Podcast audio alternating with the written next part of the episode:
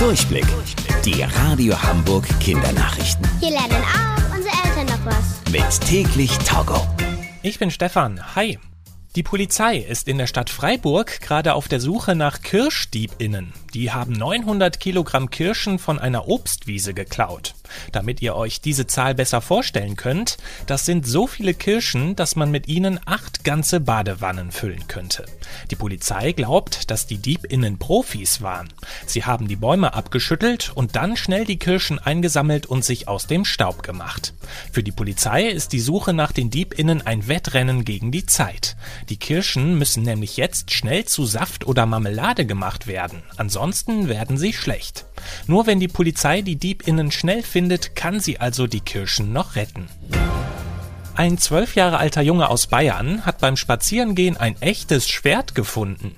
Der Junge war im Wald unterwegs, als er plötzlich das Schwert entdeckt hat. Es ist wahrscheinlich über 400 Jahre alt und deshalb auch schon ziemlich rostig. Aber es hat immer noch einen Griff und eine Klinge. Die Eltern des Jungen haben die Entdeckung direkt bei Fachleuten in einem Museum gemeldet. Und die sind von dem Schwert ganz begeistert. Es könnte nämlich sein, dass das Schwert noch von einer großen Schlacht in der Nähe übrig geblieben ist. Das Schwert hat jetzt einen Platz im Museum. Und der Junge hat als Dankeschön für seinen tollen Fund eine Ehreneintrittskarte bekommen. Mit der kann er kostenlos ins Museum und sein Schwert besuchen. Die Radio Hamburg Kindernachrichten. Mit täglich Togo.